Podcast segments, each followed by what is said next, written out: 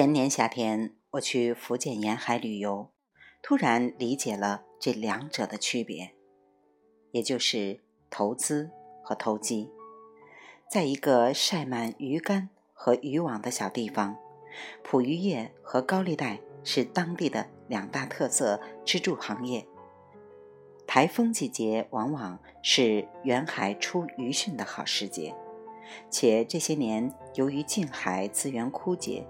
捕鱼要越远才越有收获，这就意味着一次渔程至少十天半月。为了添置油料、补给和聘用劳动力，船老大们的资金压力并不小。当地衍生出了放贷行业。对于那些打算出海的船老大来说，获得资金的渠道始终是畅通的。只是利率高低的问题，而且据说那些收获好的还在继续捕鱼，而收获差的则转行做起了资金拆借的生意，而且据说生意还很不错。我在想，这究竟是一种捕鱼业的进化悖论，还是一种筛选机制？我们过去没有卫星云图，没有能力预报天气。对台风和其他海上自然灾害的了解和应对，只能凭借捕鱼人的经验和运气。而现在，我们拥有了各种先进的技术手段，能够大致了解未来的天气情况。排除了遭遇台风的危险之后，捕鱼业的风险降低了以后，他们承担的利率就会降低吗？我发现没有。我在想着是否存在这样一种可能性：如果世界上只有一种行业的话，这种行业的技术进步会导致劳动生产率上升，行业风险下降，利率随之下降。但是，这个世界上许多种行业就如同许多个物种同时生存在热带雨林，技术进步是相对于本行业的历史而言的。相对于热带雨林里面的其他生物的进化，如果落后的话，本行业面临的利率就会升高。莫顿早就揭示了这样的原理：利率升高只是结果，原因是这个行业相对于整体经济的风险在升高。所以，我想高利率也许不完全是一件坏事儿。高利率提前制止了那些想去海上冒险、赌一把运气而又缺乏高超技能的渔民，把这些人留在岸上，等于挽救了他们的性命。只有那些真正有实力、有感觉、有把握的船老大，才敢在出发前签下高利贷的约书，因为他们有信心带回来更多的渔获。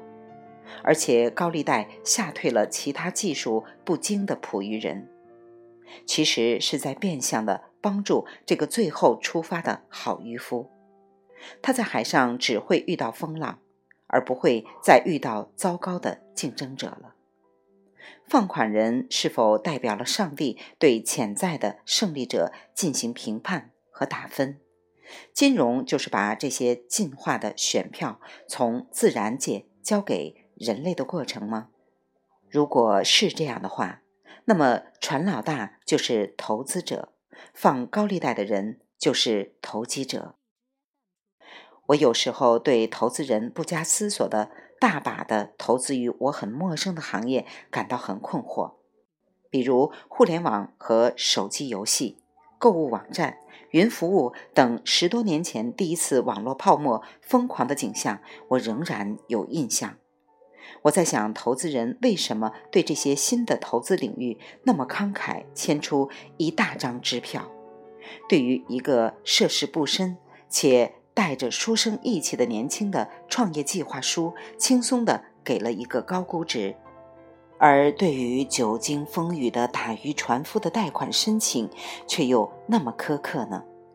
难道金融活动取代了人类进化机制之后，体现为两个方面的内容？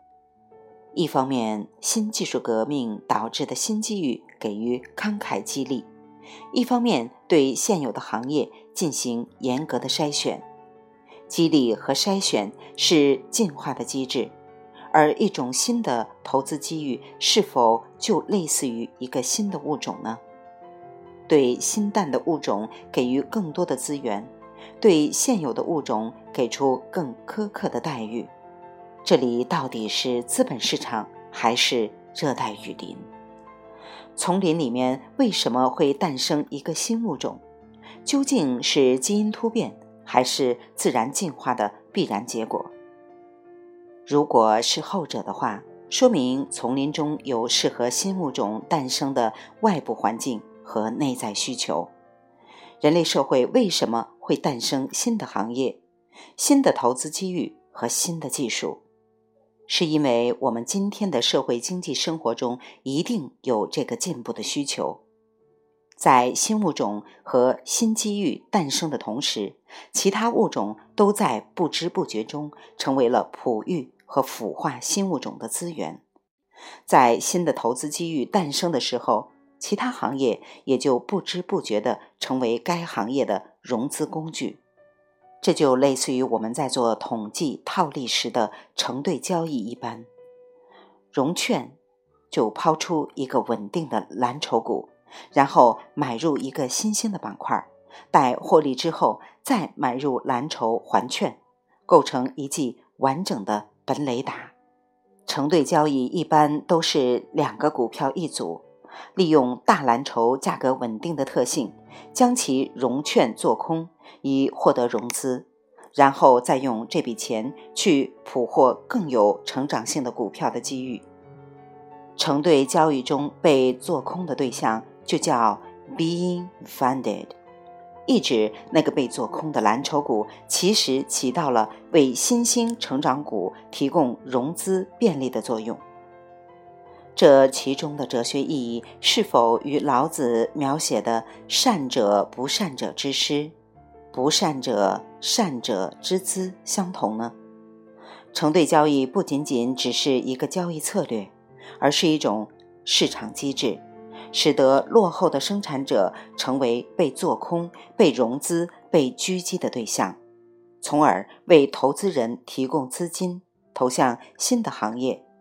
这种多与空的关系，和老子所说的师与资的关系，都指向了。人类社会发展的内生动力机制。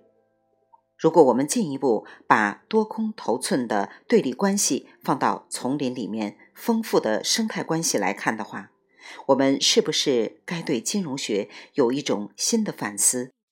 没有做空机制的地方，不仅容易出现泡沫，而且也难以提高效率。未完待续，来自清婴儿语子清分享。欢迎订阅收听。